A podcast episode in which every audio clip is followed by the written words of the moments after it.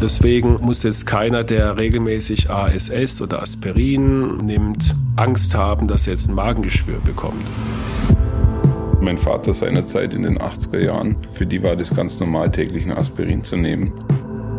Also Blutverdünnung, das was wir damit meinen, ist, dass wir das Blut am Gerinnen hemmen. Hand aufs Herz. Der rezeptfreie Mediziner Talk. Hallo und herzlich willkommen bei Hand aufs Herz. Geschichten rund ums Herz mit professioneller Begleitung von Dr. Markus Knapp. Mein Name ist Thomas Krug und ich freue mich auf die heutige Folge. Hi Thomas, hallo.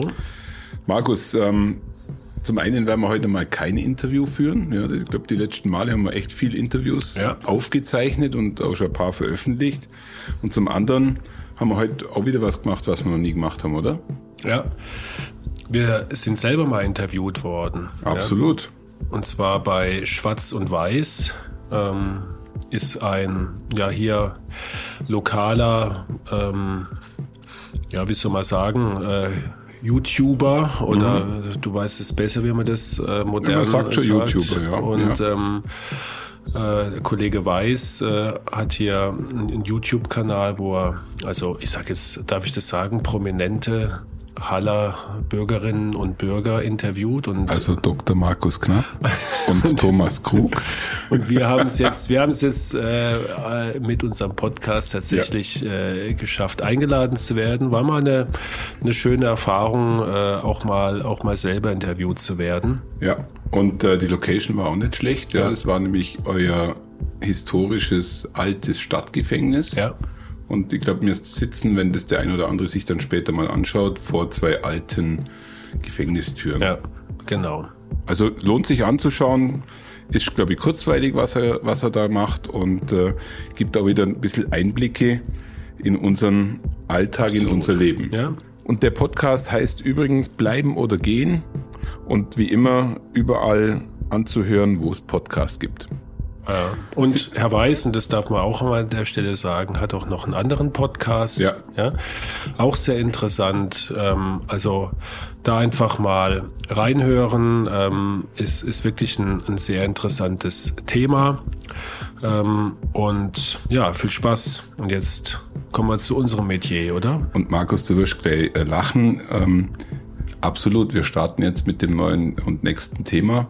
Und ich habe jetzt bewusst absolut gesagt, weil mir fiel gerade ein, dass ich darauf hingewiesen wurde, dass ich sehr oft absolut sage. Und äh, es gibt schon Menschen, die in ihren täglichen äh, Wörtern und Sätzen auch absolut verwenden, weil sie unseren Podcast hören. Ich verspreche hiermit nicht mehr so viel absolut zu sagen. Absolut und faszinierend sind deine Wörter. Auch noch? Ja. Okay, also aber ich, habe auch welche, die sage ich dir jetzt aber nicht, damit du mich nicht aufziehen kannst. Okay. Aber ich glaube, das, das bringt die Sache mit sich, ähm, dass man immer wieder ja, einfach seine Lieblingswörter benutzt und warum auch nicht, oder? Es menschelt, es menschelt. So ist es. Markus, lass uns ins Thema einsteigen. Wir wollen heute äh, etwas aufgreifen. Das hatten wir ganz am Anfang mal in der Folge 9 und 10, Herz außer Takt, ähm, Vorhofflimmern am Rande besprochen. Es geht um die Blutverdünner. Ja. Ein ganz, ganz wichtiges Thema, weil ja. äh, fast äh, alle Patienten, die, die also Herzerkrankungen haben, mit, mit Blutverdünnern konfrontiert sind. Und deswegen wird es höchste Zeit, dass wir mal einen Aspekt der Blutverdünnung ja besprechen, nämlich die Thrombozytenaggregation und äh, in, in Kürze werden wir dann natürlich auch die andere Form der Blutverdünnung besprechen. Und ich glaube, da braucht man tatsächlich ein bisschen Erläuterung von dir. Was, was heißt überhaupt Blutverdünnung? Ich glaube, im Alltagsgebrauch versteht man darunter einfach, dass das Blut äh, nicht mehr so rot ist, sondern es wird ein bisschen, genau. es wird ein bisschen dünner, es wird ja. hellrot. Ist das, ist das ja. Äh, richtig oder ähm, wie, ein, wie wird's richtig erklärt? Ist ein absoluter Laienbegriff, muss man sagen. Blutverdünnung, ja. ähm, den, den wir Ärzte aber äh, ausnahmsweise mal tatsächlich übernommen haben und auch in unserem, in unserem Fachjargon, also wenn sich Arzt, ein Arzt unterhält, kann durchaus sein, dass sagt, hat er, hat er eine Blutverdünnung, ja. Es ist natürlich nicht gemeint, dass wir einfach äh, Wasser zum Blut dazu mischen. Ja und es dadurch, äh, ich sage jetzt mal, die Suppe etwas strecken und dünner machen. ähm, sondern. Aber Markus, was ist denn der lateinische Fachbegriff dann für Blutverdünnung? Gibt es den überhaupt?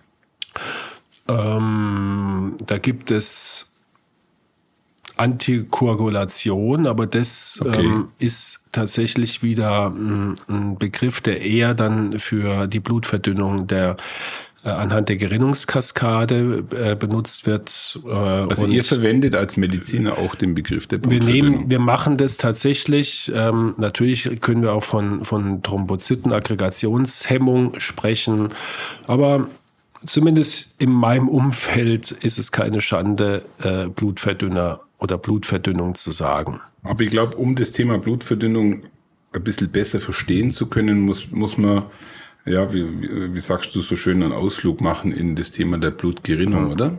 Also Blutverdünnung, das wollte ich noch abschließend sagen, heißt, heißt ja, was wir damit meinen, ist, dass das, dass wir das Blut am Gerinnen hemmen. Mhm. Ja, also es ist eine Gerinnungshemmung, wenn man es wenn man so will. Wir wollen mhm.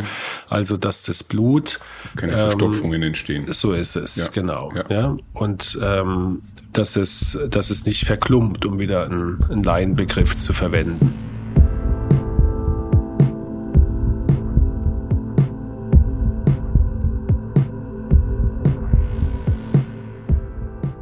Und äh, ich glaube, Blutgerinnung ist schon etwas durchaus Faszinierendes, oder? Was da passiert im Aha, Körper. Da war's. Aber es, ich verspreche dir das letzte Mal, dass ich dich darauf hinweise. Ähm, ja. Aber es ist in der Tat ja. faszinierend. Ja. Und es ist, äh, ich, ich plaudere jetzt mal aus dem Nähkästchen, es ist eines der wenigsten oder der wenigen physiologischen äh, Abläufe, die ich, ich glaube, in meinem Leben 20 oder 30 Mal äh, durchgekaut und gelernt habe und bis heute nicht in der Gänze verstanden habe, weil es so komplex ist.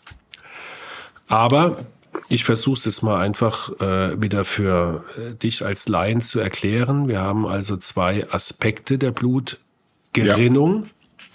Und das eine ist die sogenannte erste Phase. Wenn du dich jetzt also ganz normal schneidest mit dem Messer in der Küche, dann passiert, dass der Körper, das Gefäß merkt, oh, ich bin verletzt.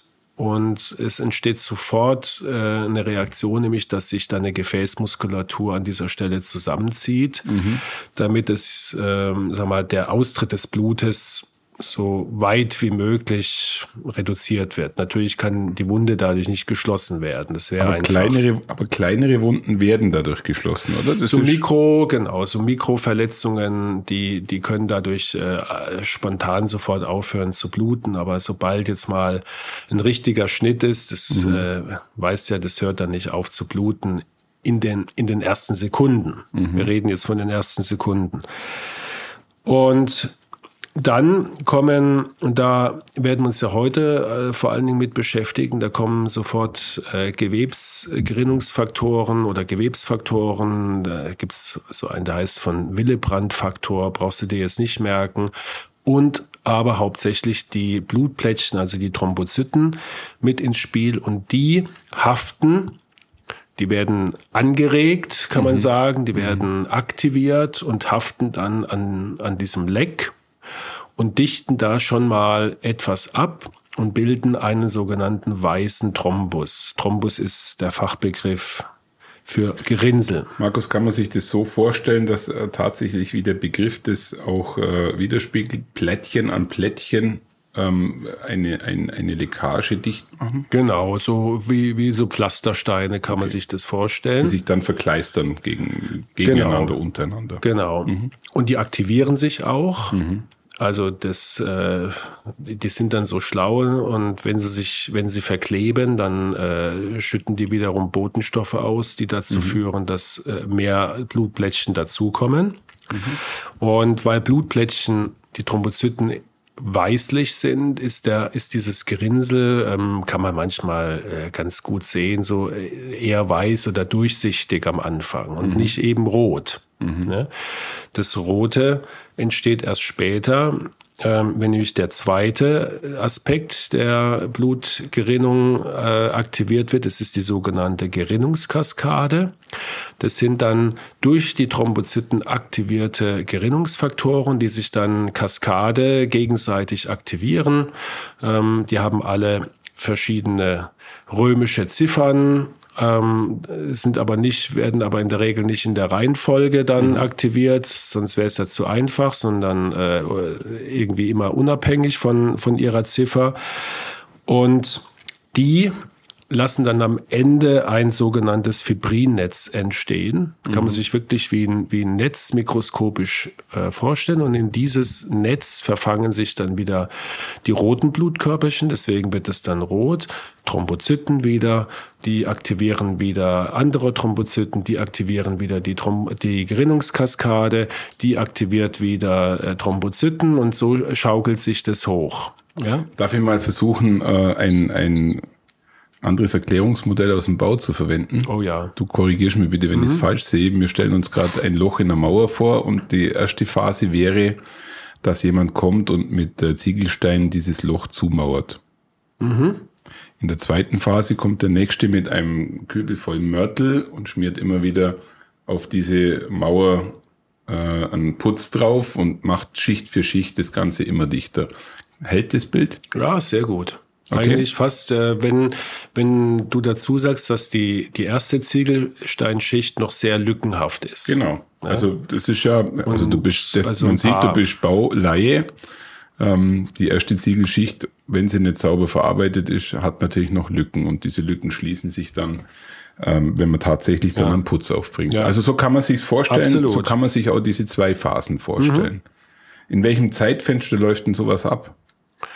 Das sind äh, also die, die Thrombozyten, das sind ein paar Sekunden, die mhm. werden sofort aktiviert, also mit dem Schnitt sozusagen. Das geht äh, wirklich ruckzuck und dann, du weißt es selber, ähm, wenn du auf eine Wunde dann drauf drückst, es dauert dann ja ein paar Minuten ja? Das ist übrigens, übrigens auch das, was man bei manchen Laborwerten ja. dann misst. Die ja. Gerinnungszeit, wie lange dauert es also, bis äh, sich so eine Wunde so ein verschließt oder sich ein, ein Thrombus, ein Gerinnsel gebildet hat. Und wenn das verlängert ist, pathologisch, dann, dann ist es äh, entweder krankhaft bei, bei einer Gerinnungsstörung oder halt gewünscht, wenn mhm. man entsprechend ähm, mit Medikamenten das bewirken will.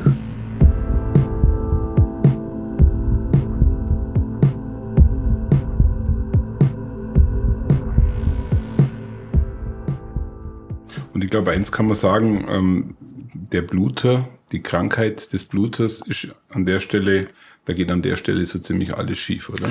Der Bluter hat einen, einen Gerinnungsmangelfaktor, mhm. also der hat praktisch, dem fehlt in der Gerinnungskaskade ein ganz wesentlicher Faktor. Mhm.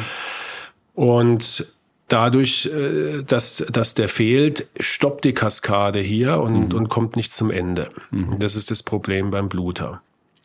Und das Problem, was ich äh, vorhin noch sagen wollte, also was ich jetzt skizziert habe, ist ja eine physiologische, gewollte Blutverdünnung. Ja. Und genau derselbe Prozess, und deswegen geben wir Medikamente, läuft ja ab, wenn sich die Gefäßinnenwand verletzt. Mhm.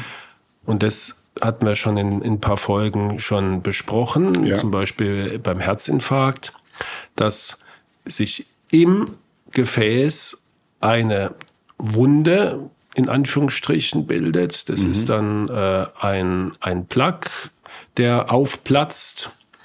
Und diese Wunde wird vom Thrombozyten erkannt und sofort abgedichtet und dann läuft die Gerinnungskaskade ab. Und dann wird halt dann im ein, Gefäß das, äh, eine, eine, Verengung. eine, eine Verengung, eine, ein Thrombus und, mhm. und, und das schadet dann natürlich dem Körper viel mehr, als dass dieses kleine, diese kleine Gefäßwunde da abgedichtet wird. Wir hatten, glaube ich, in irgendeiner Folge auch mal darüber gesprochen, dass, dass äh, diese Gefäßverengungen, wenn sie über Jahrzehnte entstehen, äh, wenn man das operativ dann entfernt, dass das wie Porzellan dann irgendwann ist. Ja. Also das entsteht im Endeffekt auch aus diesem Zusammenhang heraus. Nein, ähm, die, diese Ablagerungen sind tatsächlich äh, chronische okay. durch, durch Cholesterine, Cholesterinkristalle, also Bindegewebs, hat mit der akuten Blutverdünnung, Blutverdünnung und Blutgerinnsel überhaupt okay. nichts zu tun. Der Thrombus, der akute Thrombus ist ganz weich. Mhm. Also den könntest du mit dem, mit dem Finger zerreiben. Mhm. Ja. Und jetzt kommt dein Blutverdünner. So. An der Stelle. Oder wenn das passiert, dann, äh, genau. dann wird das Thema Blutverdünner wichtig. Jetzt wird, es, jetzt wird das Thema Blutverdünner insofern wichtig, dass wir wieder zwei Einsatzgebiete haben. Das eine ist die Vorbeugung. Wir mhm. möchten also verhindern, dass wenn, nehmen wir das Beispiel Herzinfarkt, im Gefäß ein Gerinnungsprozess stattfindet, ja. möchten wir verhindern, dass das sehr schnell geht. Wir können es nicht komplett verhindern, um das gleich äh, dazu mhm. zu sagen, es gäbe keine Herzinfarkte mehr, aber wir können den Prozess verlangsamen beziehungsweise etwas aufhalten. Mhm. Und bei den Medikamenten, die wir heute besprechen, das sind also die sogenannten Thrombozytenaggregationshemmer, das ist der Fachbegriff, das mhm. heißt äh, äh, Aggregare oder Aggregare, ich bin mir jetzt nicht mehr ganz sicher mit meinem, mit meinen bescheidenen, noch bescheidenen Lateinkenntnissen, mhm. Mhm. aber die äh, praktisch diese äh, aufeinander zugehen oder aneinander heften der Thrombozyten, der mhm. Blutplättchen, das wird damit beschrieben. Und das können wir blockieren. Ähm, indem nicht, wir nicht auflösen.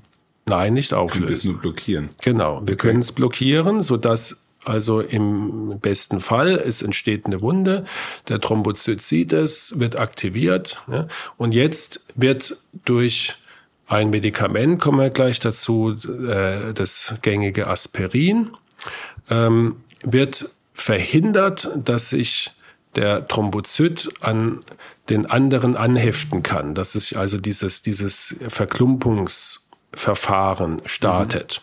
Mhm. Ja. Ähm, Aber äh, Aspirin kennen wir ja im Alltagsgebrauch hauptsächlich als Schmerzmittel. Genau. Das kennen wir hauptsächlich äh, als Schmerzmittel, können wir gleich noch näher drauf eingehen. Die, ich wollte noch kurz sagen, die zweite ja. Also wir, wir wollen vorbeugen. Wir wollen also, dass, wenn sowas passiert, und das geben wir deswegen auch Patienten, die ein Risiko haben, dass mhm. das passiert, dir würde ich das jetzt nicht geben, weil dein Risiko, dass, das, dass du jetzt einen Infarkt bekommst, so niedrig ist, dass es keinen Sinn macht, dir jetzt jeden Tag eine Tablette zu geben. Aber bei Patienten, die zum Beispiel schon mal einen Herzinfarkt hatten oder die sehr viel Risikofaktoren haben, wo das also sehr wahrscheinlich ist, da nutzt eine Vorbeugung natürlich ähm, deutlich mehr. Aber da kann man dann auch sagen, dass äh, wenn ihr dann einen Blutverdünner gebt, dann ist der Patient auch ein Risikopatient.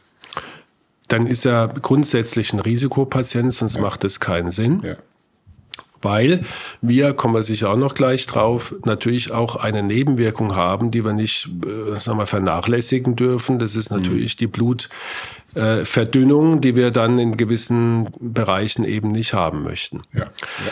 Wenn der Patient, das wollte ich noch sagen, äh, Fremdmaterial im Körper hat, zum Beispiel der klassische Stand, ist ja ein Metallgitter. Mhm. Und wenn Metall bei uns im Körper ist, dann wird es vom Körper sofort erkannt und mhm. da, da, lagern sich automatisch Blutplättchen ab. Das ist gar nicht zu verhindern. Die, die äh, sehen, das, das ist ähm, nicht in Ordnung. Da ist ja irgendwie ein Fremdmaterial und ähm, da läuft ein Prozess ab. Äh, das möchten wir verhindern, mhm. indem wir die äh, Blutgerinnung, die Plättchenaggregation ganz spezifisch hier und ganz ähm, auch aggressiv bei, bei Stans ähm, verhindern. Und das Gleiche gilt für Patienten, die die Bypässe bekommen ja, oder, oder andere Stand-Prothesen ja, in anderen Gefäßen, in den Halsschlagadern, in den Beinschlagadern zum Beispiel.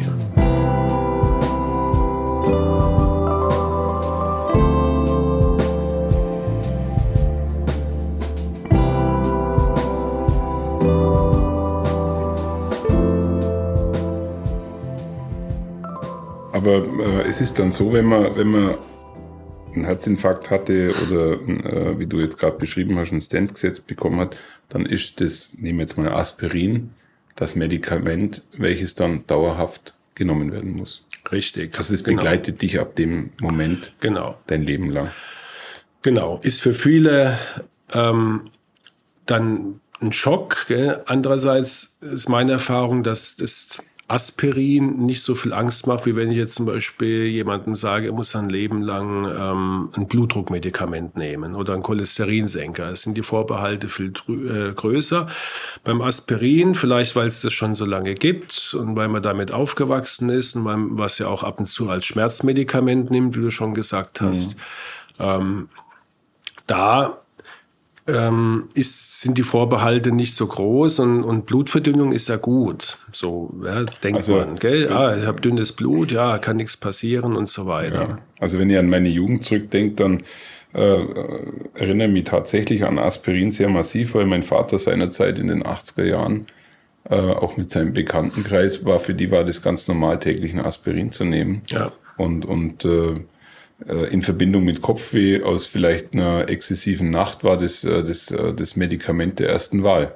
Ja, ist es sicherlich auch heute noch, ist ja. sicherlich auch heute noch. Gell? Ja. Wir müssen ja immer wir müssen ja mal aufpassen, dass wir jetzt hier nicht permanent äh, eine, eine Art von Schleichwerbung machen, weil Aspirin ist ja ein, ein, Produkt. ein, ein, Produkt, ein Markenname, aber ich glaube, wir, wir dürfen es auch als solches, ist im Volksmund einfach drin. Das gibt's manchmal. Wir gell? können ja noch ein paar andere bringen, Tempo zum Beispiel. genau. Also ich ja. glaube, dass man uns keine Schleichwerbung nachsagen äh, wird an der Stelle, aber aber das Aspirin zeigt ja, ein, ein genau, Begriff. das zeigt ja, und ähm, weiß euch, wann Aspirin oder der Wirkstoff entdeckt wurde, wie lange das schon in unserer Welt ist. Was ja, tatsächlich, tatsächlich habe ich mir das äh, im, im Vorfeld einmal kurz angeschaut und war fasziniert. Das zweite Mal. Okay. Äh, 1828 ist das äh, mehr oder weniger entdeckt worden und du musst mir jetzt mal kurz äh, helfen, was eine Saalweidenrinde ist. Naja, das weiß ich. Ich ist bin kein Baum oder? Ja, es ist eine, es ist nee, eine also klassische Baumrinde. Es ist eine klassische Baumrinde, ja, ja. so wie auch äh, das Chinin, ähm, mhm. ein Antimalaria und ein fiebersenkendes Medikament, mhm. auch aus einer aus einer Rinde mhm. äh, genommen wird. Meines Erachtens auch die die Coca. Ähm, ja. ja. Also für Coca-Cola. Auch aus der Rinde, ja. ja. Und ob das jetzt, also der Fachbegriff des Medikaments ähm, ist ja die Acetylsalicylsäure. Mhm. Ähm, so ist also die, die chemische Bezeichnung dieses wirksamen Medikaments. Ob das Salicyl, was mit der Saalweide zu tun hat, das konnte ich jetzt nicht eruieren. Ich, wahrscheinlich eher nicht. Aber es wird also schon sehr, sehr früh entdeckt und auch therapeutisch verwendet als ein mhm. äh, schmerz- und fiebersenkendes Medikament. Und Ende des letzt, vorletzten Jahrhunderts, 1899, mhm. konnte ich mir gut merken, weil meine Oma in dem Jahr geboren wurde, wurde es erstmals als Handelsname Aspirin tatsächlich verkauft. Und ich glaube, es war dann auch tatsächlich die erste Tablette, ja. die es äh, in der Welt gab, oder? Genau. Vorher kannte man Medikamentenapplikationen nur in Form von Spritzen. Und jetzt war es tatsächlich gelungen, durch dieses Pressverfahren auch eine, eine, eine Haltbarkeit mal mhm. herzustellen. Es war, war revolutionär. Und, ich bin heute äh, zufällig in der Apotheke gewesen und habe mir, hab mir äh, ein bisschen was geholt und natürlich, wie fast in jeder Apotheke, steht hinterm Tresen ein, eine ganze Menge an Aspirin in verschiedensten ja, ja. Äh, Arten und, und, und äh, Tabletten und was weiß ich alles und mit Vitamin C und so weiter und so ist fort. Ist einfach eine Weltmarke, gell? Ja, und ja. ich glaube, jeder kennt es, auch diese, dieses äh, grün-weiße, ja. ähm, äh, die grün-weiße Verpackung und. Aber lass uns doch mal ganz kurz darauf eingehen, weil, weil wir ja gerade so sagen, das ist ein Allweltsmittel. Aber dieses Allweltsmittel bringt auch ein paar Probleme mit sich und auch das ist mir damals äh, eigentlich nur in Erinnerung geblieben, weil äh, mein Vater hatte damals einen Skiunfall und musste operiert werden. Und da war das Thema Aspirin ein Problem.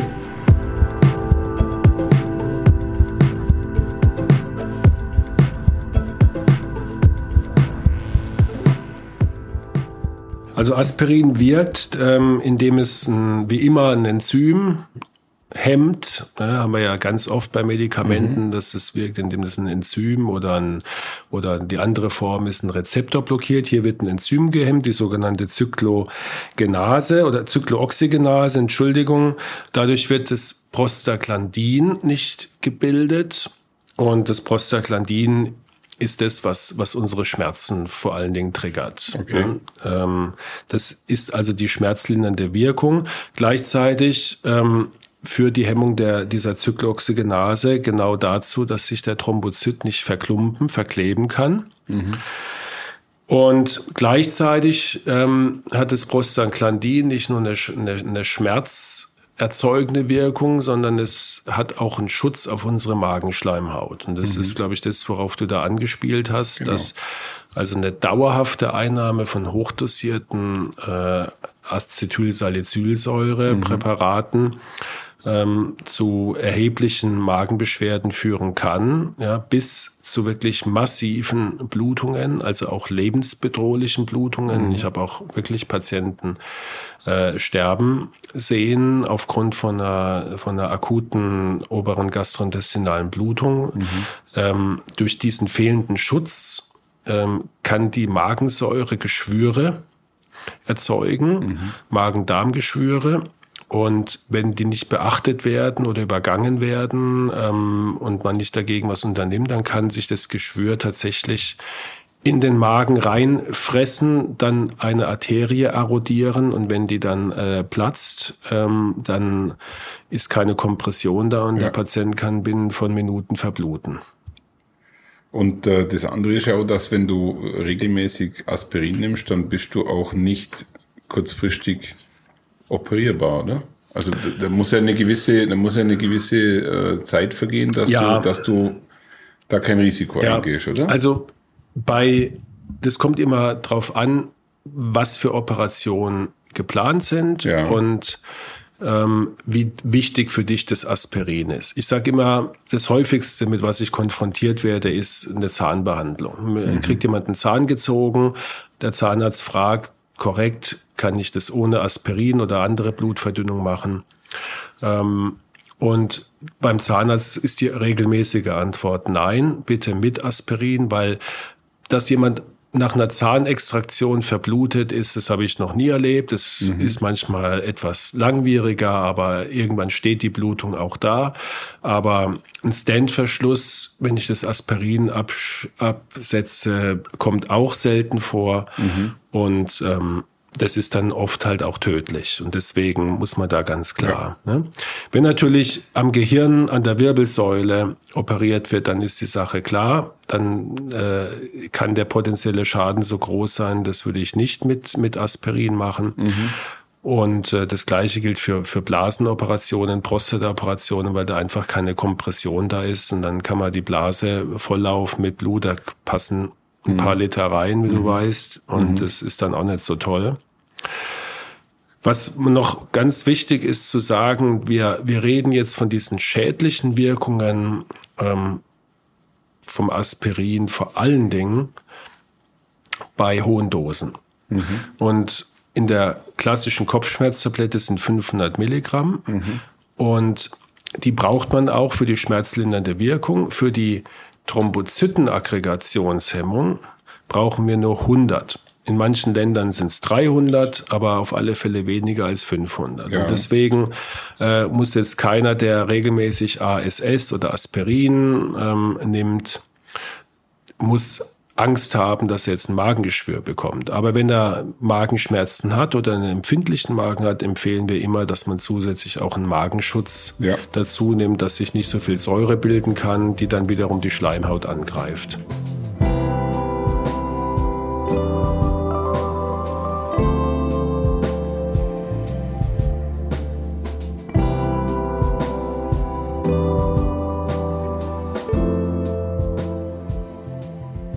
Ich glaube, äh, viele wird es am Schluss dann auch interessieren, was passiert denn, wenn ich das absetze?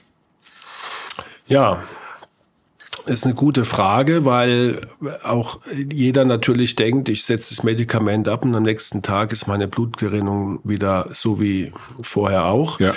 Aber mitnichten, der, der Thrombozyt, wenn der mal blockiert ist, wenn mhm. der mal sozusagen durch, durch dieses äh, Medikament ausgenockt ist, der, der bleibt auch ausgenockt, bis er dann ersetzt wird. Okay.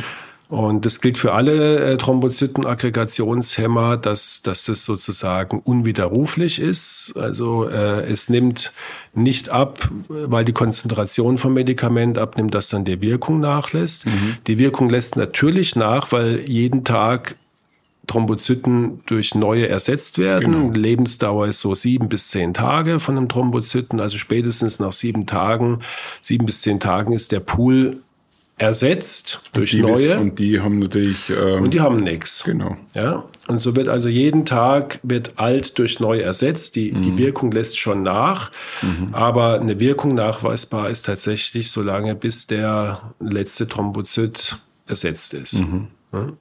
Aber es bleibt äh, zu sagen, dass man, wenn ihr solche Medikamente verschreibt, man soll es ja nicht einfach so absetzen. Das ist Auf keinen Gleiche, Fall. ist immer das Gleiche. Gilt für jedes Medikament, ja. haben wir auch schon ein paar Mal gehabt. Bitte Medikamente, vor allen Dingen Herzmedikamente, nur mit Rücksprache vom Hausarzt oder Facharzt absetzen. Aber ich glaube, von der Verträglichkeit sind die Blutverdünner ähm, gehören eher zu den humanen Medikamenten, oder? Ja.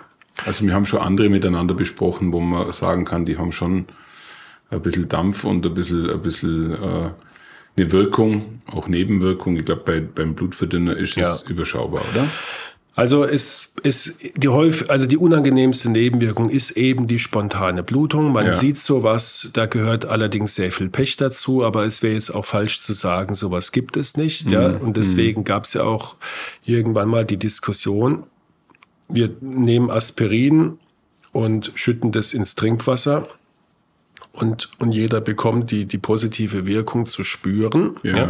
Ja. Nebenbei scheint es ja auch eine, eine Wirkung auf die Darmkrebsrate zu haben, hat man mal zufällig entdeckt, mhm. äh, dass, dass die regelmäßige Einnahme von ASS ähm, zu niedrigeren Raten von, von Darmkrebs führt. Mhm. Aber wir hätten halt bei sehr vielen Menschen Nebenwirkungen in Form von Blutungen, die überhaupt kein Risiko haben und deswegen ist das immer wieder verworfen worden, ähm, ist auch meines Erachtens überhaupt kein Thema mehr. Okay. Wir haben noch, um das Ganze abzuschließen und zu ergänzen, irgendwann im Lauf äh, der Forschung gemerkt, dass wir, wenn wir die Thrombozyten über verschiedene Formen mhm. blockieren, ja, es gibt den einen Weg vom ASS über die Zykloxygenase. Es gibt aber auch Rezeptoren, die man blockieren kann. Ähm, dass das tatsächlich noch eine, eine bessere Wirkung auf die Blutverdünnung hat und damit natürlich auch sicherer ist, wenn jemand einen Herzinfarkt hatte oder einen Stand bekommen hat. Ähm, ich rede jetzt vom Clopidogrel. Mhm. Es gibt auch noch das Prasogrel, es gibt das Ticagrelor, da gehen wir jetzt aus Zeitgründen nicht drauf ein.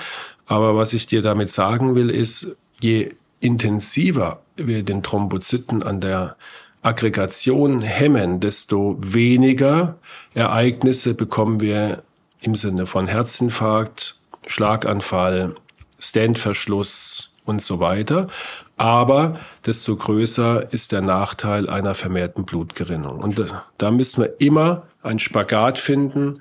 Nutzen der Blutverdünnung, Risiko gegenüber Blutverdünnung. Markus, darf ich nur mal ein Bild aus dem Bau verwenden, um, um, die Medikamentenwirkung vielleicht äh, darzustellen?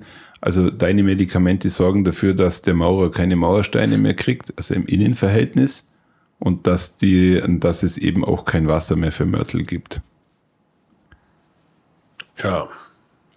Aber nur im Innenverhältnis. Also, also nur in der, in der Arterie, nicht äh, im Außenverhältnis. Okay, also dein anderes Bild habe ich besser verstanden, ja, gebe ich ehrlich zu. Aber ähm, Nein, es gibt es gibt tatsächlich eine Frage, aber das führt mhm. wahrscheinlich jetzt etwas zu weit. Ähm, wir sprechen ja jetzt über eine Wirkung, die die ja gewollt ähm, in der Arterie stattfindet. Mhm. Aber wenn ich jetzt mich verletze, mhm. dann habe ich ja den Nachteil, also den Vorteil von innen zum Nachteil außen Richtig, gemacht. Das, genau. wollt, das wollte ich eigentlich mit dem das Bild sagen. Das wolltest du mit dem Bild sagen. Genauso ist es.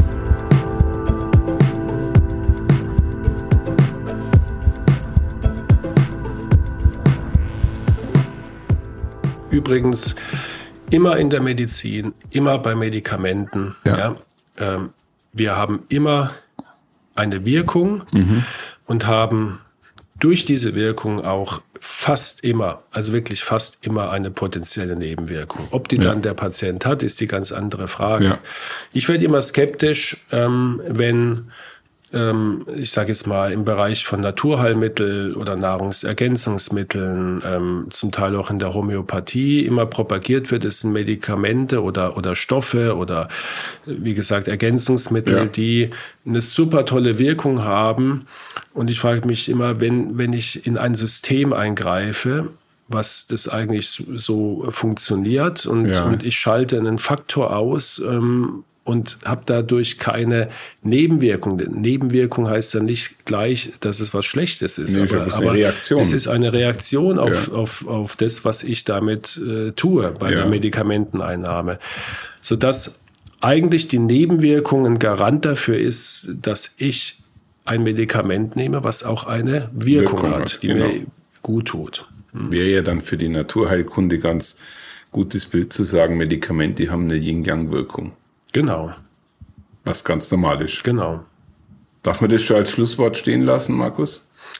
Oder ja. hast du noch was auf dem Herzen? Ähm, vielleicht auch noch, ja, der letzte Punkt, die, die Überdosierung. Ja. Ähm, leider gehören Blutverdünner ähm, zu den Medikamenten, die auch oft in suizidaler Absicht eingenommen werden. Ja. Ähm, Weil es halt Medikamente sind, die man auch in der Apotheke, so wie du heute, frei bekommst. Ja. Und ähm, wenn einem nichts mehr anderes einfällt und, und jemand verzweifelt genug ist, nimmt er halt oft das, was in der Hausapotheke ist. Und da ist, äh, sind die Blutverdünner, also sprich Aspirin, durchaus dabei. Mhm. Ja? Und das ähm, ist natürlich nicht äh, sofort tödlich.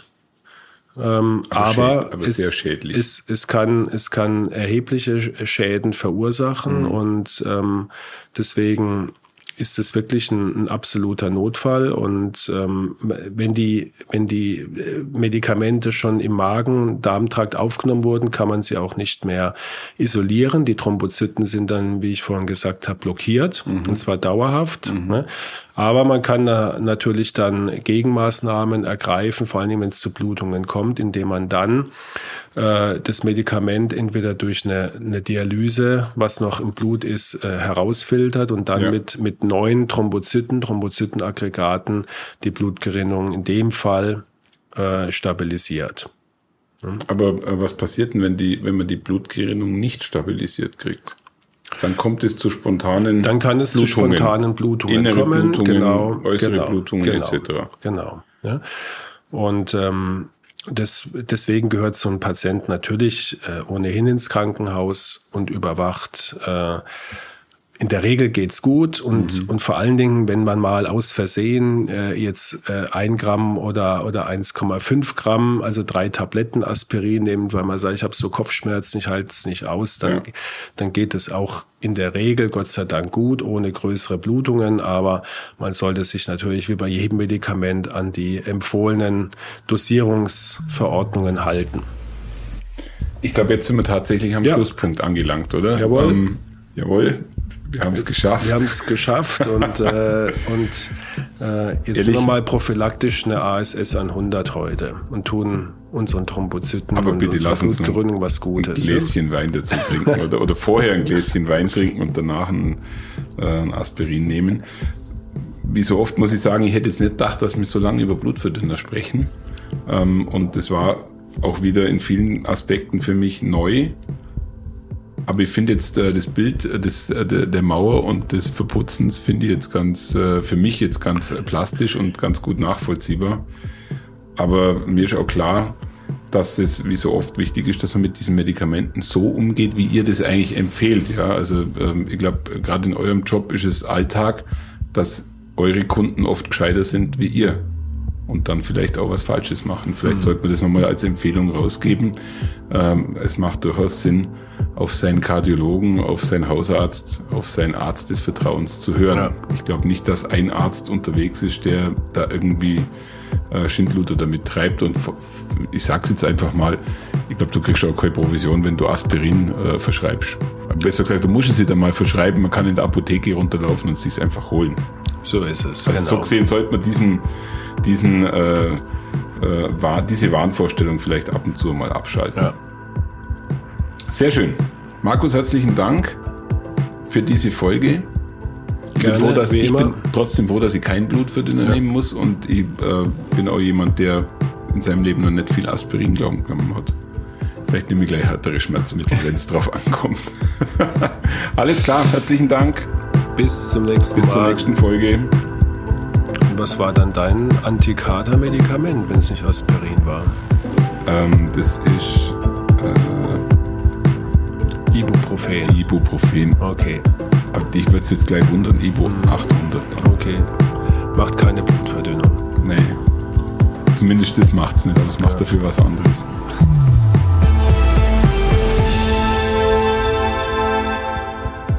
Schauen Sie mal bei uns vorbei unter www.handaufsherz-podcast.de und bleiben Sie immer über uns auf dem Laufenden auf unserem Instagram-Account. Hand aufs Herz, Ihr rezeptfreier Mediziner-Talk rund ums Thema Herzgesundheit.